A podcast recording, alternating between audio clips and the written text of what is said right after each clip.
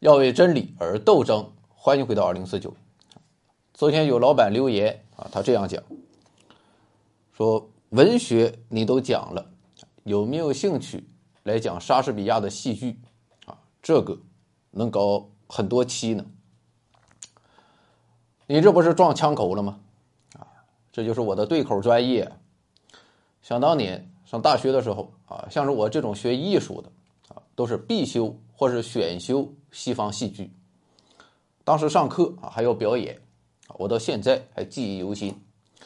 老师给我们讲《哈姆雷特》啊，然后仔细推敲那句经典台词：“To be or not to be, that is the question。”啊，老师讲啊，这句话的重音啊放在不同的单词上，就能表达不同的情感。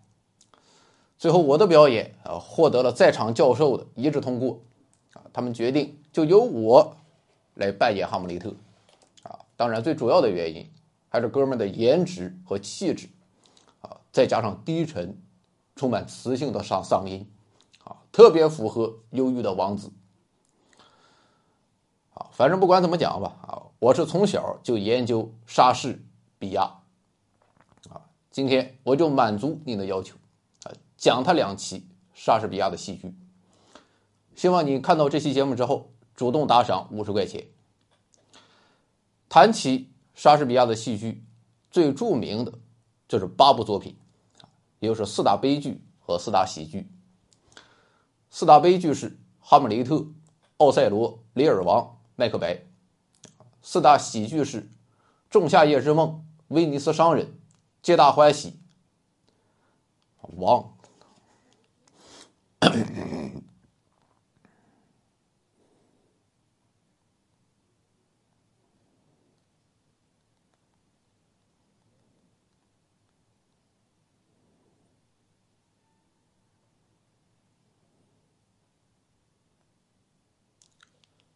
第十二页，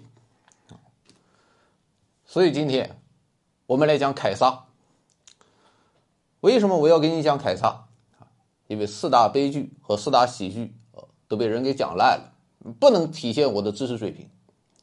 而且凯撒这部剧啊，虽然名气并不算很大，但是内涵那是相当深刻啊，特别符合我今天国际政治问题专家和社会学家的身份。好了，不吹牛逼了啊！凯撒这个人你应该不陌生，至少也有个模糊的印象。反正就是罗马的一位大人物，全名叫盖乌斯·尤利乌斯·凯撒。一开始，凯撒他就是个军官啊，那是南征北战，能征善战，为罗马征服了很多领土。当时的罗马是所谓的罗马共和国，已经存在了四百多年。统治罗马的不是皇帝，也不是国王，而是一大群官员，他们组成的机构叫做元老院。在元老院里面，每一个元老的地位是平等的，啊，没有人可以独掌大权。遇到什么事情啊，都是大家坐在一起集思广益，最后做出决策。但是随着凯撒的威望越来越高，权力越来越大。凯撒表示：“我也不是谦虚啊，你们这群老登，还他妈是靠边吧？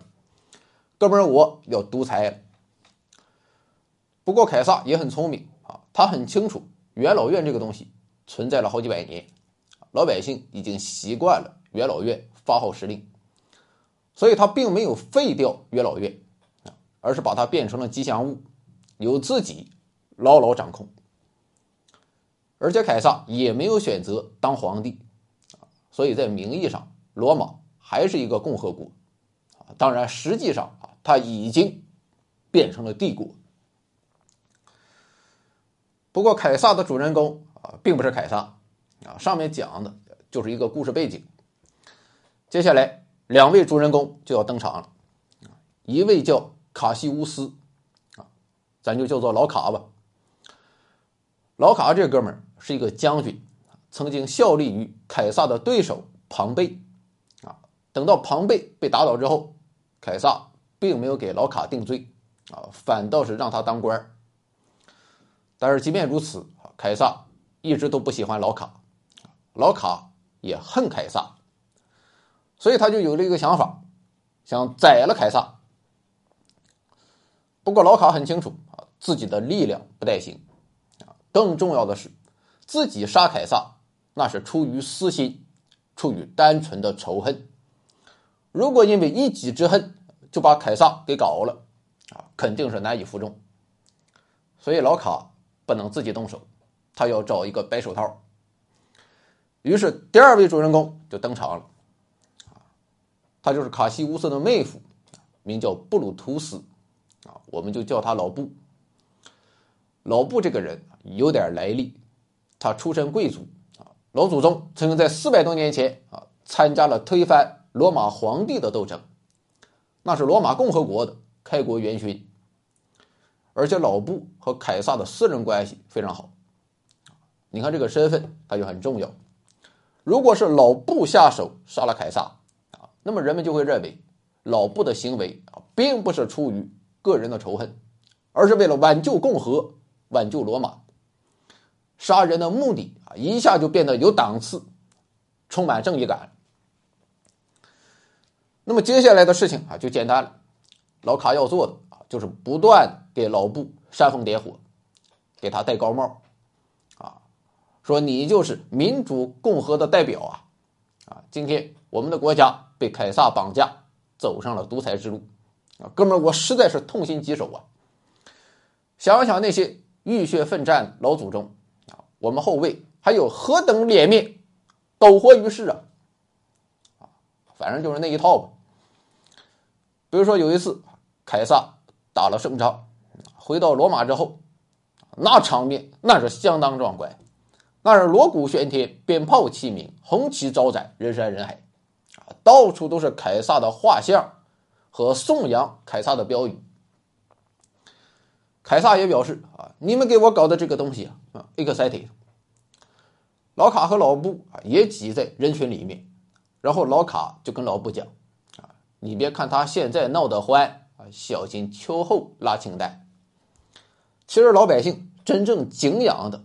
是你布鲁图斯啊，你才是罗马正统啊！你就应该登高一呼，唤醒民众，杀了凯撒。当然了啊，面对老卡的挑唆，老布一开始是拒绝的啊，毕竟他和凯撒是好朋友，而且老布认为凯撒虽然背叛了共和，但至少工作搞的还是很不错的，让罗马盛极一时。不过老布这个人。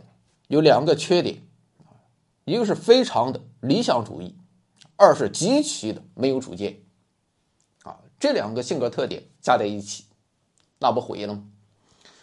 基本上忽忽悠悠他就瘸了。于是接下来老卡就开始施展一系列手段，除了继续的做思想工作之外，他还经常把纸条绑在小石头上面啊，然后扔到老布家里。还有好几次，在元老院老布的椅子上啊，也留下这样的小纸条。虽然都是老卡一个人干的，但老布却认为啊，现在已经有很多人支持自己了，看来举大计不是不可能。就这样啊，老布最后还是同意参加谋反。公元前四十四年三月十五日，老布、老卡联合元老院的一些元老啊。给凯撒写了一份陈情书，要求凯撒把权力交还元老院。啊，如果不同意啊，那你过来，咱们唠一唠。当然，唠一唠不是目的，目的是在途中诛杀凯撒。凯撒那也是个人物啊，虽然有很多人警告他说这是一个阴谋，你去了就回不来了，但凯撒表示，我不去就会显得懦弱。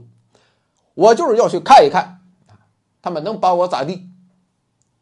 能咋地？啊，当然是在路上被一刀毙命。据说参与这场谋杀的啊有六十多人，而凯撒到死前最后一刻也不相信老布竟然是这场暗杀的主谋。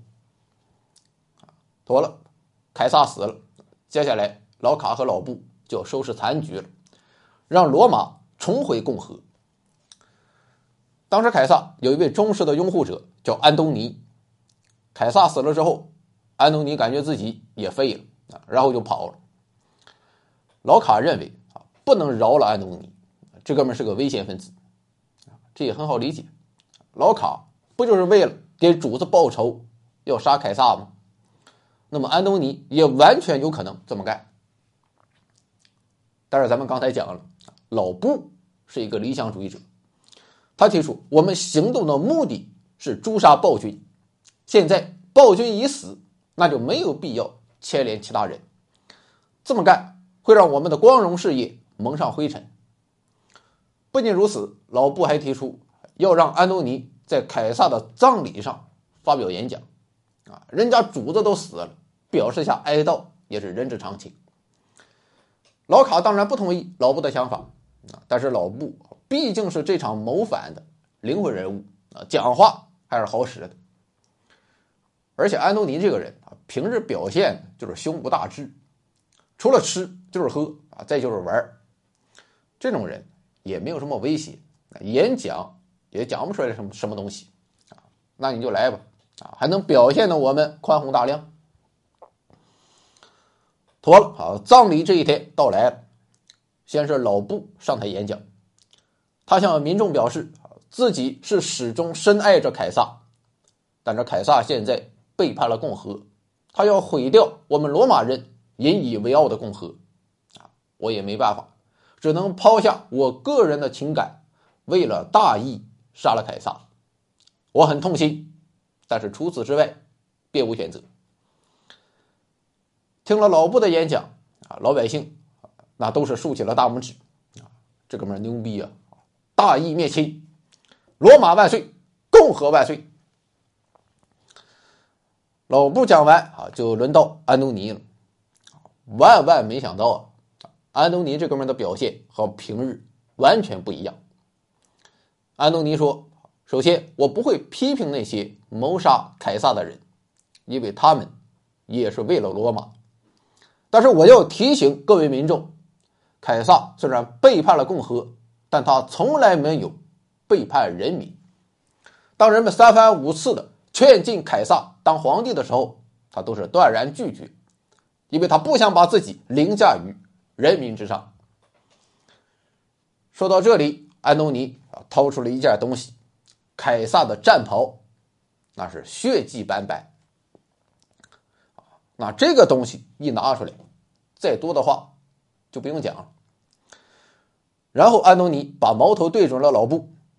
安东尼说：“凯撒爱老布，也信任所有的参与谋杀的人。”最后，安东尼宣读了凯撒的遗嘱。凯撒把大量的财产都留给了罗马的人民。毫无疑问啊，这是一场极其具有煽动性。和蛊惑力的演讲，一时间，罗马人的情绪就起来了，他们发动了暴乱，要将谋反者就地正法。老卡和老布眼看大事不妙，只能仓皇出逃。就这样，罗马的权力落到了安东尼和另外两位亲凯撒的人物手上。他们马上集结军队，和老布、老卡率领的军队打起了内战。随后，老布、老卡战败，二人纷纷自杀。这就是莎士比亚的戏剧《凯撒》的故事情节。